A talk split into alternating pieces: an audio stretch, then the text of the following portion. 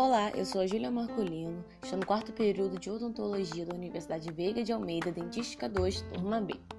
Quando e como solucionar casos de fraturas de incisivos superiores por meio de colagem de fragmento e pela técnica da muralha? A colagem de fragmento pode ser feita nos dentes anteriores e posteriores, aproveitando o fragmento dental. Na fratura coronária, a melhor indicação vai ser a técnica de colagem quando o paciente recupera o fragmento dental e este está em bom estado para o uso com boa adaptação ao remanescente dental, pois entrega um ótimo resultado estético.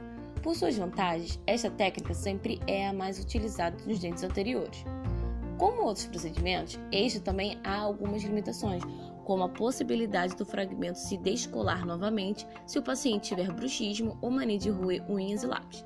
Também pode haver comprometimento estético se o fragmento ficar muito tempo fora da boca antes da colagem. Por causa da desidratação do fragmento, a cor dele pode estar diferente do remanescente dental, por isso, deve-se alertar o paciente que a cor original poderá voltar depois de algum tempo do tratamento, ou pode até não voltar totalmente.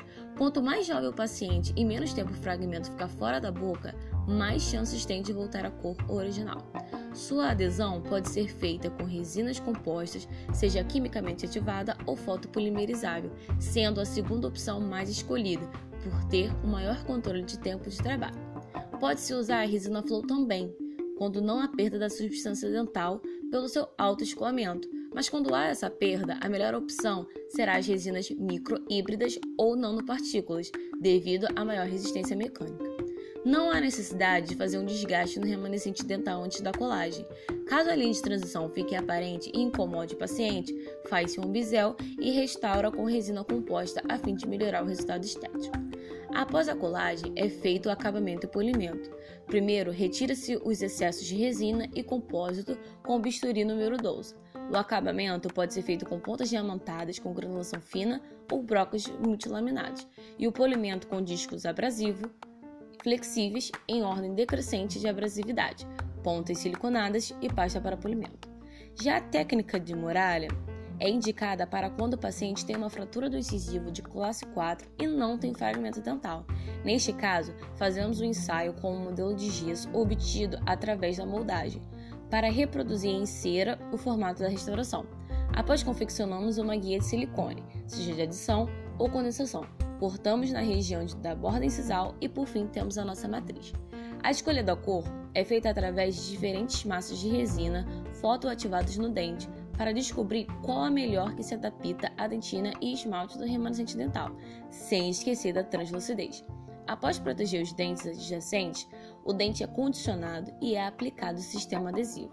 Em seguida, fotoativa. Então, o dente está preparado para receber o material restaurador. A técnica usada é a de estratificação, que se resume em adicionar pequenos fragmentos e ir fotoativando, incremento por incremento iniciando pela parte palatina com uma fina camada de resina para esmalte, a princípio depositada na guia de silicone, que é adaptada ao remanescente dental, fotoativada e posteriormente a guia removida. Em seguida, se inicia a construção da dentina, como dito antes, por incrementos, e por fim a construção do esmalte, se atentando às características anatômicas do elemento dentário.